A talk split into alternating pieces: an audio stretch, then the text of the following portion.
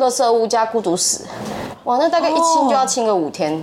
我有曾经接过一个案子，然后它是垃圾已经叠到就是快到天花板，就是我们进去估价是用爬的，你不是屋顶会的电风扇嘛？然后电风扇在我的腰这边转啊，对，就是那个它已经叠到那个窗户，已经这个整个窗户只剩下二十趴了。对我曾经在现场清洁的时候，然后不小心划到小小的伤口，就非常非常小，你根本平常不会去理的那种，就是小小的划伤，结果整只手臂都感染。哦，就是大家所谓的湿毒，那湿毒部分其实就是很严重的。细菌感染这样的案例，你们大概接了多少？我们只能说大略，就是一个礼拜一定会有一件。可是我们会有淡旺季，这个为什么还有淡旺季？有有有有有。我们譬如说，我们的旺季就是五月报税潮，然后开学潮。开学前呢？因为有很多青少年会自杀，开学前就先自杀啊，然后五月报完税之后就自杀啊，然后再来是圣诞节啊，圣诞为什么？圣诞节很多情情商过不去啊，然后最大的就是最大的旺季就是过年。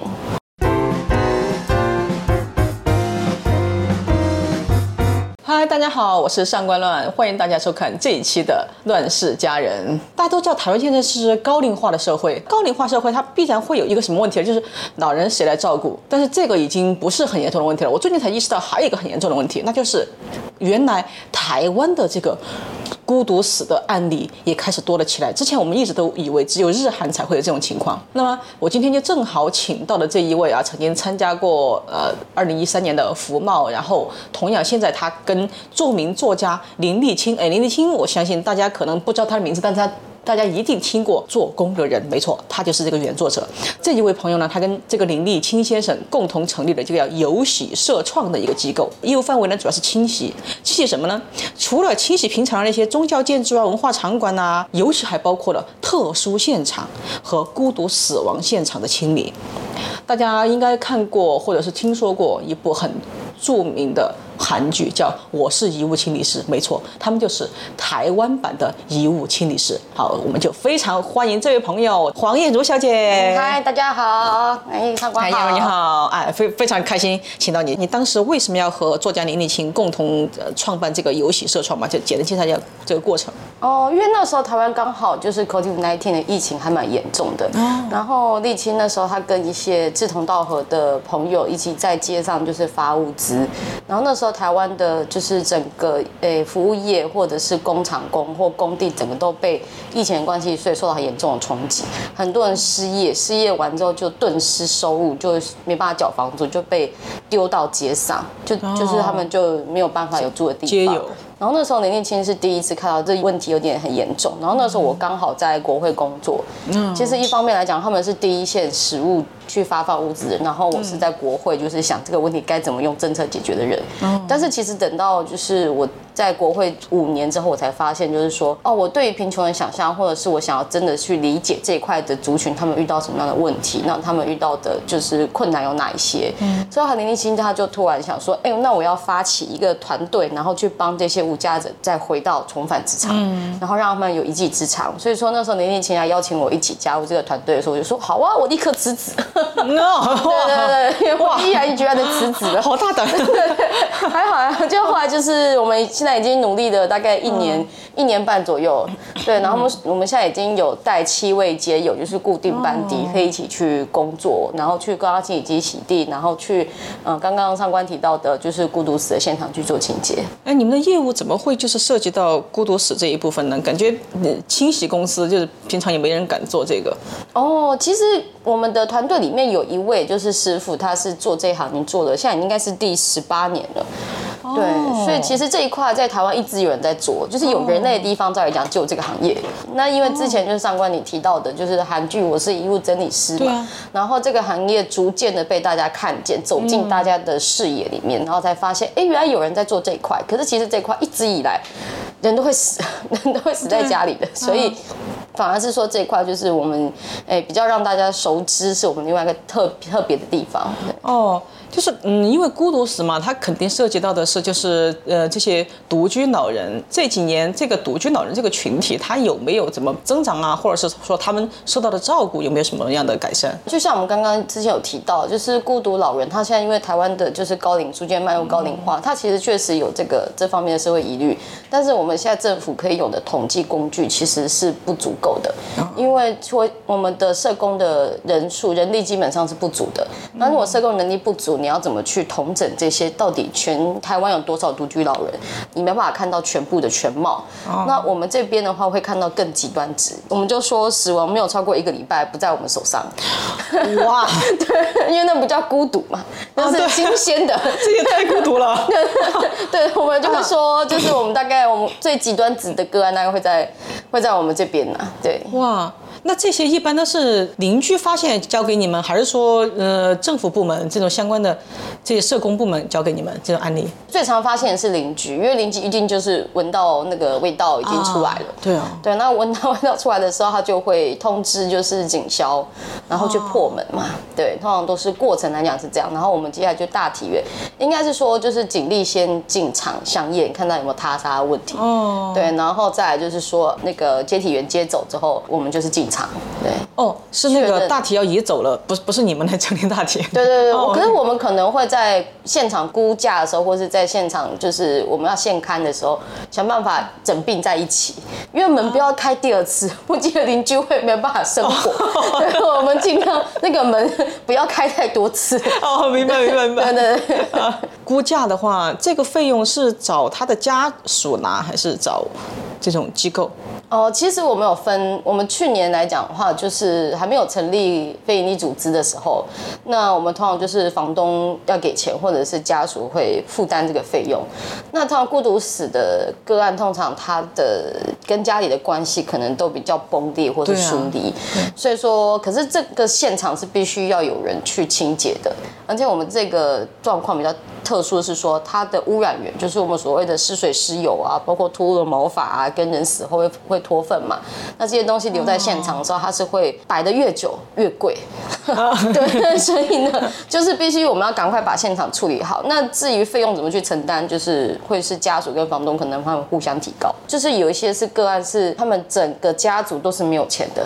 哦对，那变成就是说会造成家属或手足更更重的经济压力。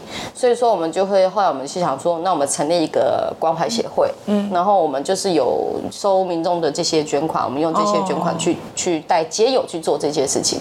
那因为这个行业其实一直来都非常的缺人力，嗯，然后基本上你一定是耐臭、耐脏、耐热，对，所以说就是街友去做这一块的话，是嗯可以慢慢的入学门槛去做这些。现场到底是什么样子？哦，可以让我有画面感一点吗？其实它的专业在于就是控，就是污染源的控制，那个需要一点化学知识，因为我们需要一些配一些药剂。对，然后用化学药剂去去溶解这些人体组织的部分，然后血液的溶解，然后让污染源就是不要再扩大。因为现场的，其实我曾经在现场清洁的时候，然后不小心划到小小的伤口，就非常非常小，你根本平常不会去理的那种，就是小小的划伤，结果整只手臂都感染。哦，就是大家所谓的湿毒，那湿毒部分其实就是很严重的细菌感染嘛。哦天哪！对，所以其实现场的治安卫意识要很高。对，所以包括在现场飞的一些诶苍蝇、蛾，然后蛆这些，全部都会有沾染到这些污染源。对对对对。然后如果说你现场虫子在飞的时候，他们都会夹带着那些湿水、湿油会扑到你身上。所以这现场就是要穿那个我们所谓防护衣。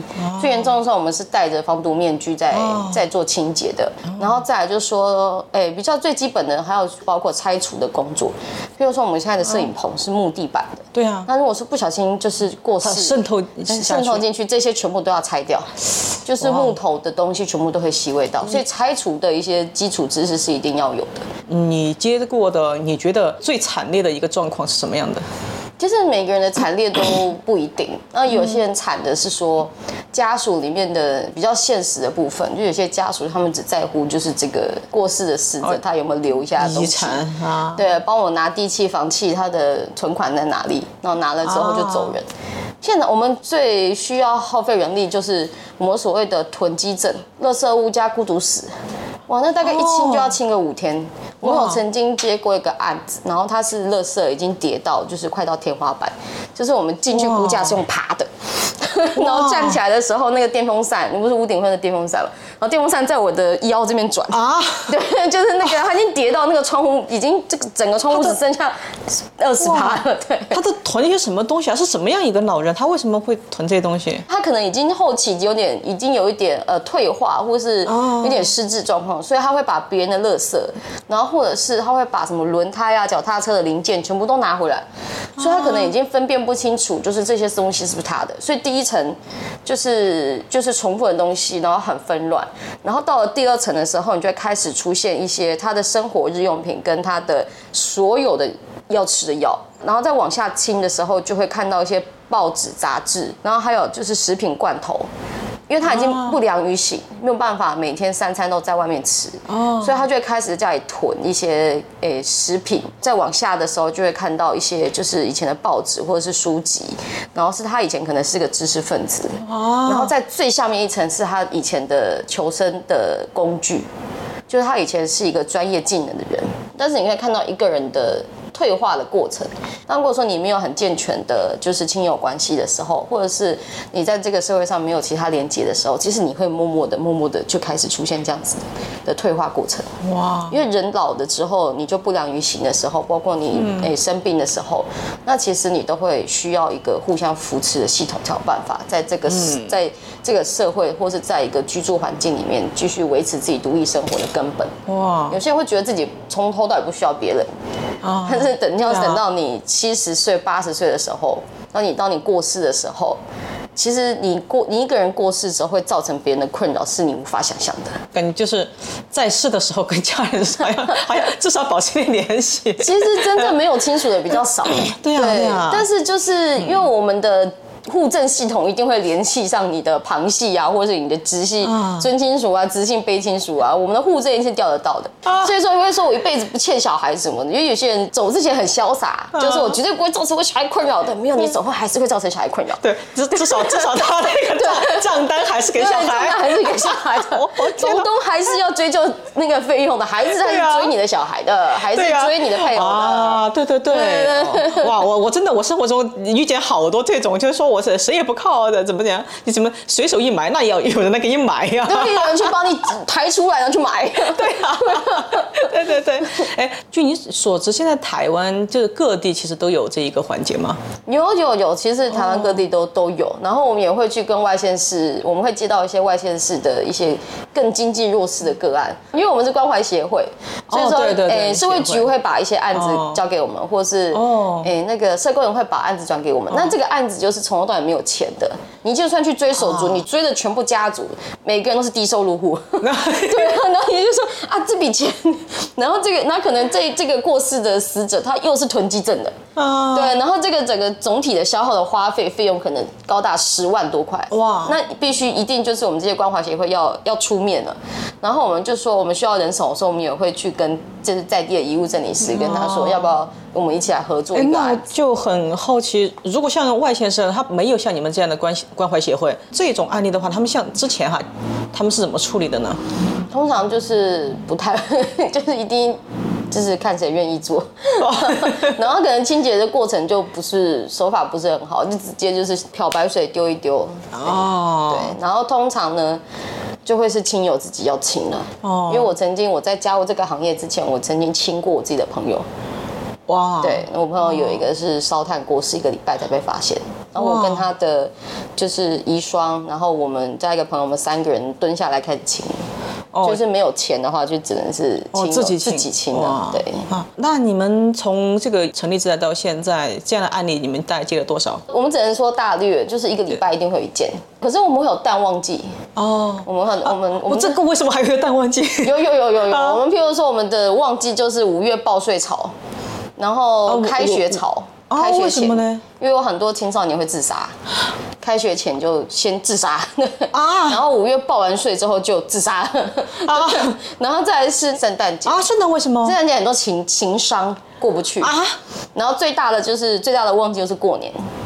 为什么？这又是一些什么人？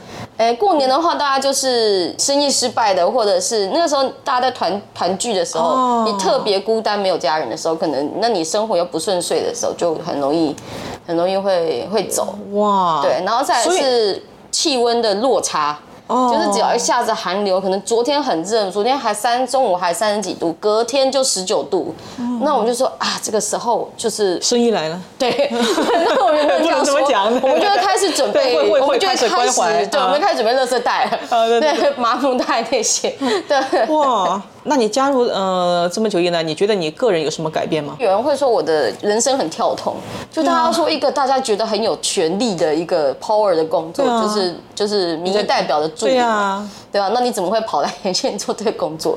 但是我说，因为我在国会，我在思考一些就是社会福利政策的时候，其实我们对于就是这个也是一环，这也是一环。对，我们如果在前线没有了解真实的状况或是什么的时候，其实你在怎么在国会里面去想政。策怎么怎么怎么去编写的时候，你其实都是在纸上谈兵。对啊，不知道人家真正需要什么。对对，你不会知道就是这个社会到底长什么样子，他们遇到的问题是什么。所以说后来我就是觉得，我不能一直只是一个理论派，就是我从书本上看到的。对对，所以我在想说那个很空泛，而且对我来讲，我渐渐的已经在国会工作已经失去了重心。哦，对，然后就变成就是说我想要去知道这个社会上到底到底怎么了，所以我就后来我就决定说，哎，刚好有这个机会，那我就是一起加入这个这个团队。但是对我来讲，我是有一些改变的，因为我后来去亲的时候，我就想到说啊，只有可能我爸以后也会这个样子。哇，我不客气的讲，我爸也可能是街友，他已经失踪好几年了。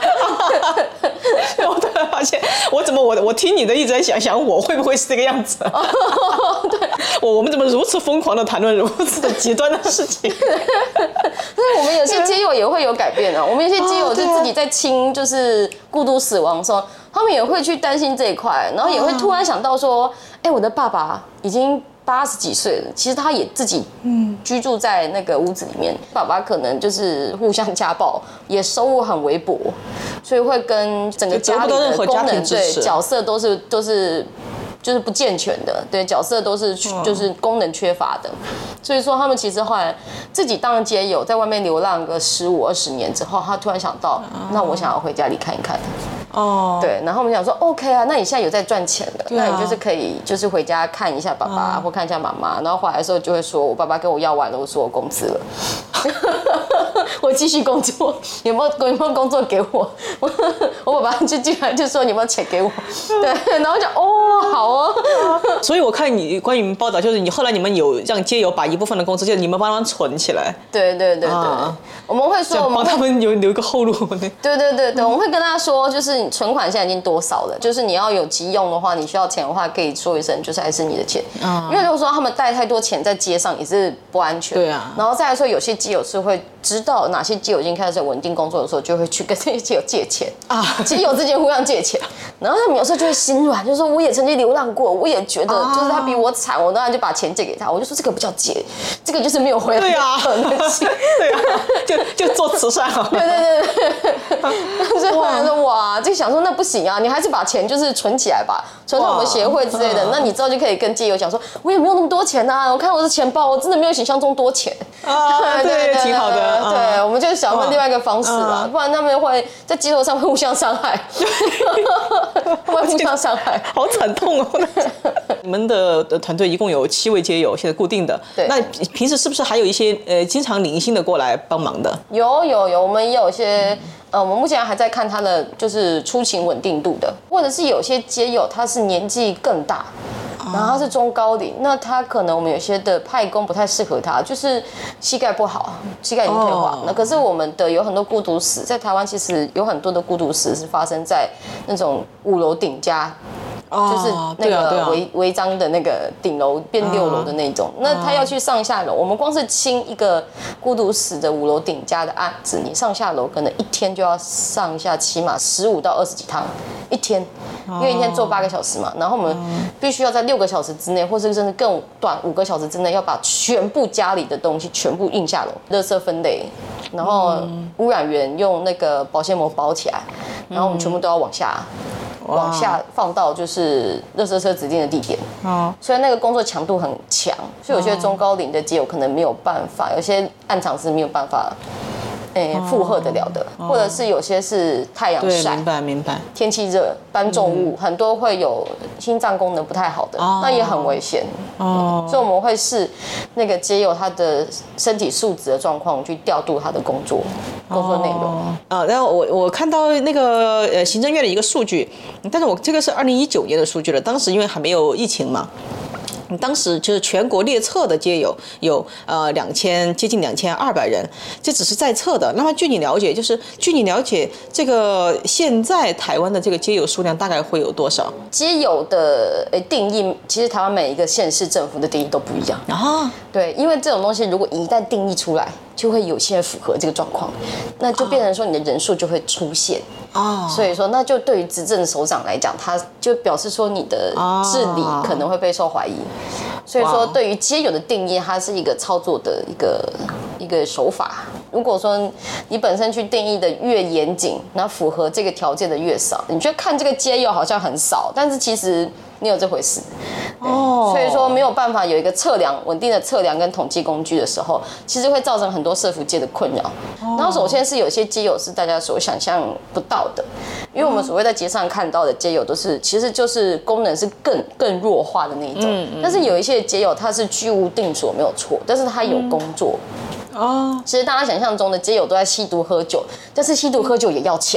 对啊，那有没有觉得很吊诡这件事？尤其是毒很 毒品很贵，对啊，有钱有钱吸毒的哪会做街友？你也没有办法去负荷你的海洛因的剂量的钱。对啊，对啊，所以说其实有些街友他其实是有一技之长，他可能在工地有就是有领到就是一个一天可能有一千二或是两千六都有可能，然后本身是有。工作，但是其实工地的工作就是不稳定。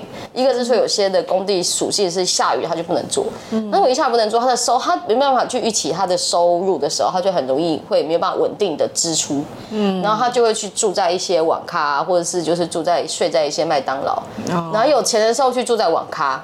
然后没有钱的时候就睡在公园，那你就会没办法统计到这些人。他在劳保资料上面，他可能是在保的，就是他可能是有工作，像那些举牌工，如果是建筑工、举牌工，或是他是发一些呃宣传单的，他有可能会临时帮他保一些就是职业灾害保险，所以在政府的记录上面，他可能是稳定的有在工作的人，但你就不会想象说他是他其实实际上他是一个街友。哦，对，然后有些基友是住在我们社服单位的，呃，诶庇护中心或者是安置中心，那你也其实你也察觉不出来。对啊然后有些基友是住在，呃，譬如说仓库，或者是亲朋好友，也就是给他一块地，就是一个地方让他铺草席。然后有一些的是。大厦警卫，其实大家想象不到，其实有很多的大厦警卫，就是我们过去有很多我们所谓的呃一代老兵，他们有时候会做大楼警卫，然后那个警卫就是在走廊那时候就给那个警卫一个床位睡而已。那他到底符不符合所谓的无家者，或是他其实他也他这个也根本不是合理的租屋环境，对啊或者不是一个有人性的居住空间，那他可能也是广义上面的街友，所以他想象不到的其实蛮多。哇哎，就是我还看到一个报道，就是关于这些街友，就是有一个情况，他们很多就是他们为什么不愿意被登记在册，或者是找一个稳定的工作，是因为他们有很多债务。如果他们一旦有了这个嗯正常的工作的话，可能就会被追债。对啊，我们每一个情况街友都被追债。因为我们工作性质，我们本身要合法，所以我们一定要帮我们的街友保劳健保。对啊然后只要一保劳健保，所有的催债就来了，尤其是政府的催债非常的严厉。啊就算你没有工作，你一个月还是要缴七百多块钱。就算你的户籍挂在区公所，你还是要缴七百多块钱。哦但是有一些的基友是根本连这笔诶要缴都不知道。啊！对，或者是他之前在工地，但是他那个工地的体质不好，本身也没有帮他缴劳健保，然后或者是他是挂在人力派遣那边也没有帮他保，所以他就会一直欠，一直欠，一直欠。我们每一个基友身上都有欠超过五万元以上的健保欠费，然后只要你保了之后，那个健保署就会来一个公文给我们雇主，就给我们公司或给不我们协会这是很。矛盾吗？对啊，然后是说如果我们没有扣扣下这个街友的工资的话，就会强制执行我们公司跟协会。啊对，就是强制我们去做这件事情。啊！对，所以说那就很吊诡。我们在帮街友就是寻找工作机会，再帮他们回归社会，结果又马马上把他们就吓退回去。对对对对，所以说其实造成我在食物上面的时候要跟基友解释这一块很不容易啊，很不容易。然后我们就曾经带基友，就是趁他就是要他要入职的时候，先带他说，我们先去见宝署看一下你健保欠费多少啊，如果超过十万，我们就转身跑掉。因为去健保署调资料嘛，然后然后我们就然后我们就调出来说那个柜台那些小姐就说嗨，这个是这位先生你的鉴宝欠费，然后刚好是九万八千多，然后那个街友就看向我，然后我就看向他，不小心转身跑掉，然后就跑了。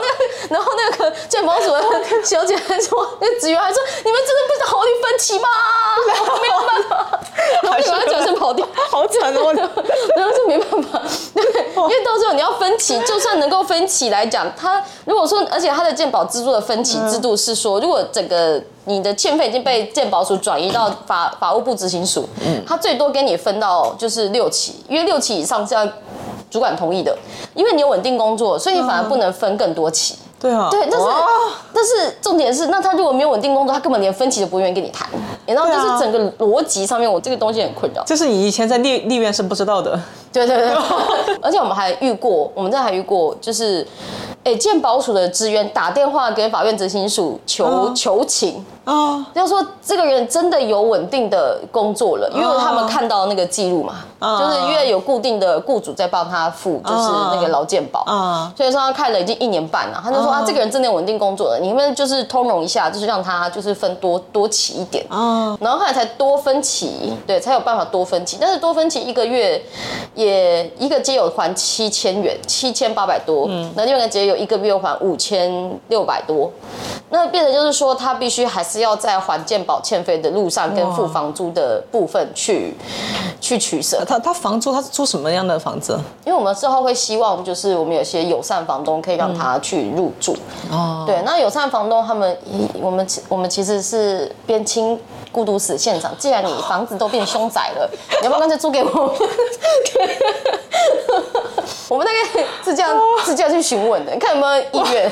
对，然后我们就会有些有一些的有福报，有福报，对，有福报。还好，我们就走一步算一步。我们突然想到，哎，对吼，真的有一些有一些屋主就愿意哦。对，反正也没人租你的。对，反正都已经这样了，空窗的也空窗，我也没收入也不行，所以有那房东就愿意，就是说，那有没有一种可能，就就这几个街友，反正你这个就是帮你清理出来，反正这个清理清理费用我们也不要，就让让他们来住，有没有这种可能？我没有打折，我没有打折，对，我们清理费要打交换，对对，交换交换有利益交换。而且我们其实有自己的房子自己清，他们也会清的清的很卖力，因为之后之后自己要住这边嘛。现在大家都讨论的很多，就是现在的年轻人嘛，就不喜欢看媒体啊，都只喜欢刷那个 TikTok 啊，刷 IG 啊，就大家会有这种种嗯，就是印象上的那种隔隔绝。那么正好你以前是二零一三年的时候反复贸的时候，你是那个黑色呃岛国青年阵线的嘛，当时在呃组织部任职，对吧？然后呃我就想问，就当时你呃。当时在这个反服贸中，然后你的这个角色，呃，你主要是做了什么？然后这段经历给你的人生带来什么改变？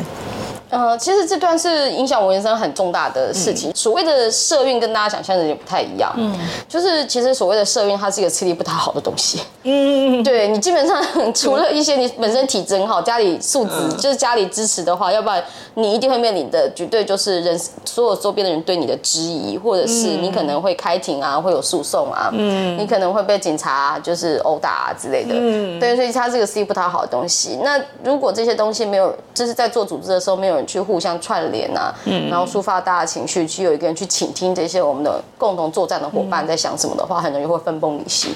所以那时候我在做组织部的时候，其实是是在做这样的事情，然后包括左右串联，就是一个人是。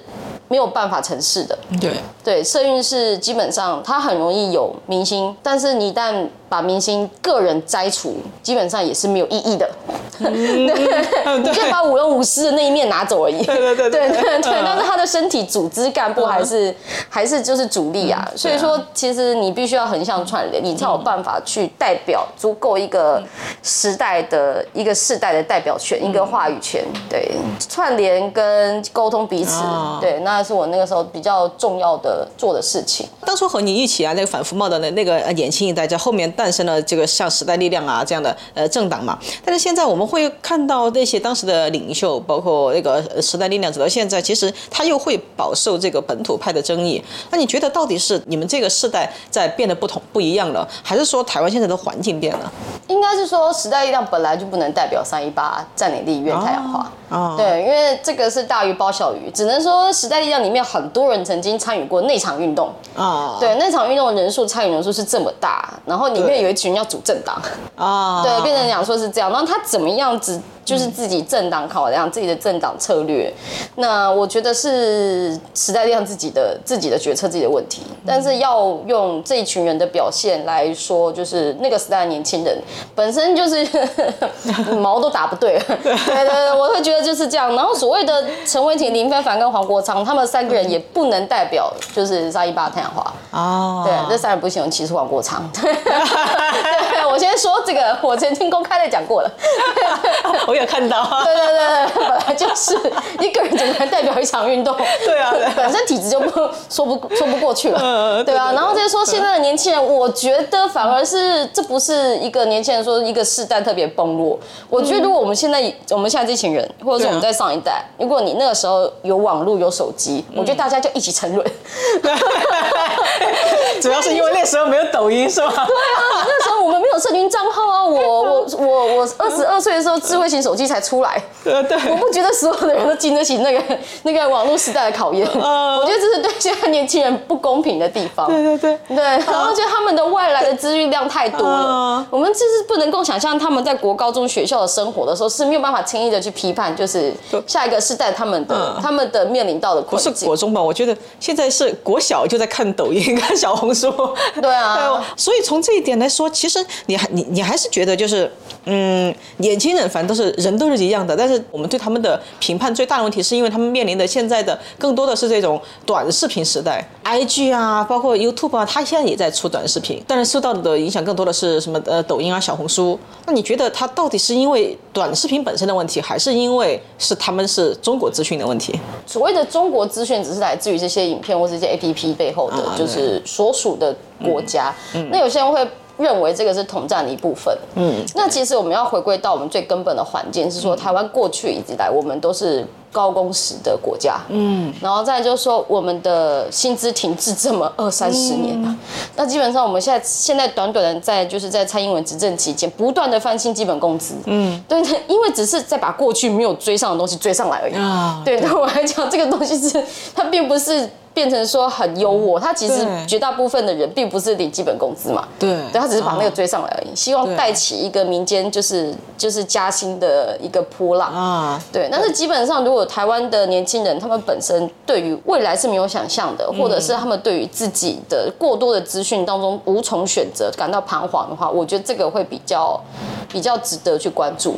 嗯，就是所谓，如果当你没有一个就是知道自己的才能在哪边，你自己长不出一个，或者是不知道自己该要往哪边去的时候，那你怎么去消耗这个你本来每个晚上回到家的时间，回到租屋处的时间？那一定就是不断的。发散自己的注意力，就会去划这些短评事迹，嗯，那就很容易会成瘾。对，那个其实成瘾的背后，过去是你找不到你想要想要热心投入、积极投入你自己感兴趣的东西，你自己有兴趣的自我的栽培，或者是你感兴趣的方向。对，嗯，我觉得我比较担心的是这一点。哦，嗯，因为我们以前没有所谓的网络的时候，嗯。其实我们回家干嘛？我们就是我就是画画，然后譬如说有些人就是看书，有些人是写作，嗯，因为我们没有其他的管道。外界可以进入我们的世界，嗯那其实现在年轻人他们是打开手机，外他们的他们的世界就被外界入侵。对，而且入侵的这些信息都是这种呃，怎么说，就是情绪化的，然后呃，就是缺乏深度的。大家都习惯了看几分钟的十几秒的东西，然后所以嗯，听你这么分析的话，就是呃，大概我得出的结论是，其实现在的年轻人，就是我们看他们为什么是呃这个样子。当然，我们有他未必就一定是坏事，因为我们也不知道未年未来怎么发展的。呃，台湾现在的整个低薪，其实低薪低收入的话，呃，它其实给人的获得感会嗯比较弱，但是剥夺感会很强。所以正好这些短视频，它给人发泄情绪的机会多了起来。对啊，对吧而且说实在的，那你结束一整天的工作的时候，我还要回家，我还在看这些政策，我还在看这些社运团体的新闻稿，你就觉得不是这这不是一般人想我先解压一下。就是我们这些人的生活的方式，我觉得也不是一个对啊。一般人想要是过的日子。对。对，所以说我们不能够期待一个长时间工作高压，然后的一个年轻人回到家，他还要自立自强的去关注 社会趋势，我觉得有点太过太过要求社会精英化。我都想追寻快感，好吗？我也经常刷一句。我都很怀疑。